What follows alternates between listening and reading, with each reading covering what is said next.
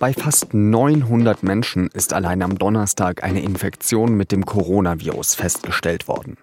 Der Präsident des Robert Koch Instituts ist schon seit ein paar Tagen beunruhigt. Gehen wir in Deutschland zu locker mit dieser Pandemie um?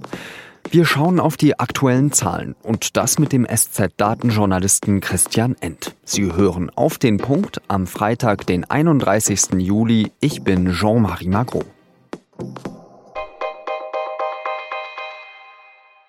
Eigentlich schien es so, als hätte man sich in Deutschland an das Leben mit dem Coronavirus gewöhnt. Im Supermarkt, im Kaufhaus und in der Bahn tragen fast alle brav Mund- und Nasenschutz. Große Events gibt es nur wenige und wenn, dann möglichst im Freien. Und überhaupt ist so etwas wie eine neue Normalität eingekehrt. In vielen Parks und an den meisten Seen und Flüssen sieht es in diesem Sommer wohl genauso aus wie im letzten. Klar, es gibt einige, deren Leben immer noch extrem eingeschränkt ist. Menschen in Altersheimen, die nicht besucht werden können. Es gibt Leute, die sich im Homeoffice um ihre Kinder kümmern müssen, weil die jetzt Ferien haben. Aber so insgesamt ist es nicht so schlimm gelaufen, wie es viele im März oder April befürchtet hatten. Auch weil es eben nicht so viele neue Fälle gab. Über Wochen hinweg nur 300 bis 500 am Tag. Alles unter Kontrolle also. Aber seit einigen Tagen sehen wir, dass die Fallzahlen wieder deutlich steigen warnt der Präsident des Robert Koch Instituts Lothar Wieler. Es gibt zwar keinen explosionsartigen Anstieg, aber langsam und stetig stecken sich immer mehr Menschen mit dem Coronavirus an. Am Mittwoch waren es über 900, am Donnerstag 870 laut RKI. Die neueste Entwicklung der Covid-19-Fallzahlen, die macht mir und die macht uns allen im Robert Koch Institut große Sorgen. Wieler mahnt, dass sich alle an die AHA-Regeln halten sollen. AHA steht für Abstand, Hygiene und Alltagsmaske. Man müsse jetzt verhindern, dass das Virus sich wieder rasant ausbreitet, dass es sich unkontrolliert ausbreitet. Nimmt das Coronavirus also jetzt wieder mehr und mehr seinen Platz ein? Schauen wir auf die Zahlen und das mit unserem Datenexperten Christian End. Christian, jetzt haben wir fast 900 Neuinfektionen am Tag und das schon über zwei, drei Tage hinweg. Äh, die Entwicklung ist jetzt nicht exponentiell nach oben gegangen, aber sie geht langsam stetig. Müssen wir uns da langsam Sorgen machen? Wir sehen jetzt seit ungefähr fast drei Wochen Tag für Tag steigende Neuinfektionen, wenn man so den, es gibt immer so Schwankungen ums Wochenende herum, wo weniger getestet und gemeldet wird. Wenn man das rausrechnet, geht das jetzt seit fast drei Wochen quasi die Kurve Tag für Tag nach oben. Ähm, und wir sehen auch gerade diese Woche, dass es auch nochmal ein bisschen steiler wurde. Also die Zahlen steigen gerade relativ steil an. Von daher sehe ich gerade schon einen gewissen Grund zur Sorge, ja. Es gibt ja einige Politikerinnen und Politiker, zum Beispiel ein Markus Söder, aber auch ein Jens Spahn, die da immer wieder sagen, das hat eben auch mit Reiserückkehrerinnen und Rückkehrern zu tun, äh, die sich eben im Urlaub angesteckt haben und jetzt nach Deutschland zurückkommen. Nach dem, was wir in den Zahlen sehen, ist das momentan noch nicht der entscheidende Treiber. Und dieser Anteil steigt leicht, er liegt aber immer noch nur bei so etwa 15 Prozent. Also die allergrößte Mehrheit der Ansteckungen passiert im Inland. Das ist natürlich insofern eine schlechte Nachricht, weil wir ja trotzdem, es ist trotzdem richtig, dass in vielen europäischen Ländern gerade die Zahlen auch wieder sehr stark steigen und dass natürlich gerade viele Deutsche auch im Urlaub sind in diesen Ländern. Das heißt, wir können davon ausgehen, zu der schwierigen Lage im Inland, die wir jetzt gerade schon haben, wird möglicherweise in den nächsten Wochen dann nochmal verschärft eine höhere Zahl an Einschleppungen aus dem Ausland dazukommen. Und dann könnte es natürlich tatsächlich, keiner weiß es, keiner kann in die Zukunft blicken, aber dann könnte es natürlich tatsächlich nochmal einen stärkeren Anstieg geben, als wir jetzt ohnehin schon beobachten. Ich habe mich so ein bisschen daran erinnert, wie es so zum Anfang der Pandemie war. So gegen Ende März hin kann ich mich erinnern, dass es da eben auch über 6000 Neuinfektionen an einem Tag gab. Ist da Beunruhigung, wie das Robert Koch Institut oder der Präsident Lothar Wieler sagt, da das richtige Wort oder übertreibt er da nicht ein bisschen? Naja, also wir sind jetzt noch weit entfernt von den Zahlen damals und wir sind auch, was so die Wachstumsrate und quasi die Steigung der Kurve anbelangt, noch weit entfernt. Aber wir wissen natürlich, dass generell eine Virusausbreitung exponentiell verläuft. Das heißt, es ist schon richtig, dass man am Anfang sehr genau hingucken muss und besser zu früh als zu spät reagiert, weil einem sonst die Situation einfach schnell entgleiten kann. Wie könnten denn solche Reaktionen jetzt aussehen? Bedeutet das eben gleich die Rückkehr zum Shutdown, wie wir den eben erlebt haben im März, April? Weil Regeln haben wir ja eigentlich. Ich glaube, für einen, für einen großen bundesweiten Shutdown ist jetzt gerade vielleicht die Situation noch nicht gegeben.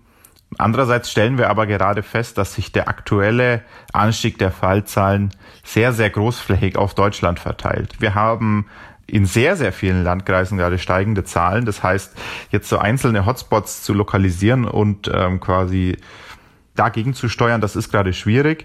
Andererseits ist, glaube ich, ein, ein bundesweites wirklich Ausgangsverbot oder sowas oder Maßnahmen, wie wir sie im Frühjahr hatten, wäre vermutlich jetzt gerade übertrieben. Da muss man einen Mittelweg finden. Ähm, im Frühjahr war die Erfahrung die, dass ähm, die Bevölkerung quasi die Epidemie selber in den Griff bekommen hat. Also im Nachhinein konnte man an den Zahlen sehen, die Epidemie wurde schon aufgehalten, bevor dieses die ganz strengen Ausgangsbeschränkungen in Kraft traten. Einfach weil die Leute selber gemerkt haben, da passiert gerade was Ungutes und wir bleiben jetzt besser mal zu Hause. Und vielleicht kann man jetzt gerade darauf setzen, wenn jetzt wieder mehr gewarnt wird, mehr über die steigenden Zahlen gesprochen wird, dass die Leute vielleicht auch selber noch mal mehr überlegen. Ähm, diese eine Party oder dieser Shopping-Ausflug oder was auch immer muss das sein oder kann man nicht auch mal ein Wochenende zu Hause bleiben und, und die Sonne genießen? Ähm, vielleicht hilft es ja schon.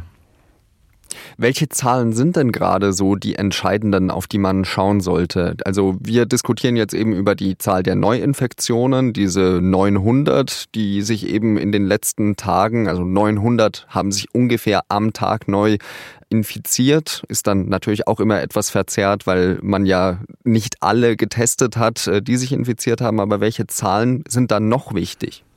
Das ist nach wie vor die ganz entscheidende Zahl, die Neuinfektionen, ähm, wo man am einfachsten sehen kann, geht die hoch, geht die runter, wie schnell geht sie hoch. Natürlich nach wie vor der berühmte R-Wert, die Reproduktionszahl.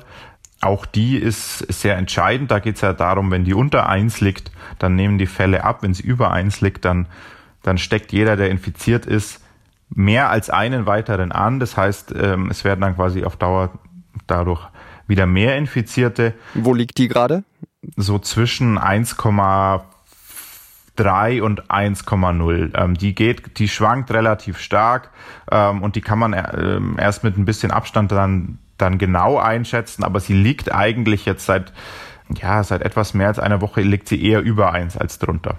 Was wir uns gerade jetzt auch verstärkt anschauen, ist eben, wie ist denn die regionale Konzentration dieser Ausbrüche? Und da kann man zum Beispiel sagen, wie viel wir haben in Deutschland 401 Landkreise. In wie vielen steigen denn gerade die Zahlen und in wie viel sinken sie? Da habe ich jetzt gerade die genaue Zahl nicht im Kopf, aber es ist jedenfalls so, dass wir in der Mehrheit der Landkreise steigende Zahlen haben. Das ist eben genau das, was ich meinte. Ähm, das sagt uns, wir haben nicht einzelne Hotspots, die wir gut kontrollieren können, sondern wir laufen gerade in eine flächendeckend äh, verschlechternde Situation rein. Besten Dank für deine Einschätzung, Christian End. Ja, danke dir, Schau. Nicht nur in Deutschland steigen die Corona-Fallzahlen. Vor allem der Anstieg in einigen spanischen Regionen macht dem Auswärtigen Amt Sorgen. Es warnt deshalb vor touristischen Reisen in die Regionen Katalonien, Aragon und Navarra. Urlauber können kostenlos ihre Reisen stornieren. Davor hatte an diesem Freitagmorgen das Robert Koch Institut die genannten Regionen als Risikogebiete eingestuft. Für Reiserückkehrer aus diesen Gebieten soll in Zukunft eine Corona-Testpflicht gelten. In der letzten Folge von Auf den Punkt haben wir ja schon ausführlich über die neuesten Wirtschaftszahlen in Deutschland gesprochen. Hier ist das Bruttoinlandsprodukt im Vergleich zum Vorquartal um 10,1 Prozent eingebrochen. Das Bruttoinlandsprodukt ist der Wert aller produzierten Güter und Dienstleistungen in einer Volkswirtschaft. Wie jetzt bekannt wurde, war der Abschwung in der gesamten Eurozone noch stärker. Über die 19 Euro-Länder gerechnet gab es zwischen April und Juni ein Minus von 12,1 Prozent im Vergleich zum ersten Quartal. Frankreich stürzte um 13,8 Prozent ab.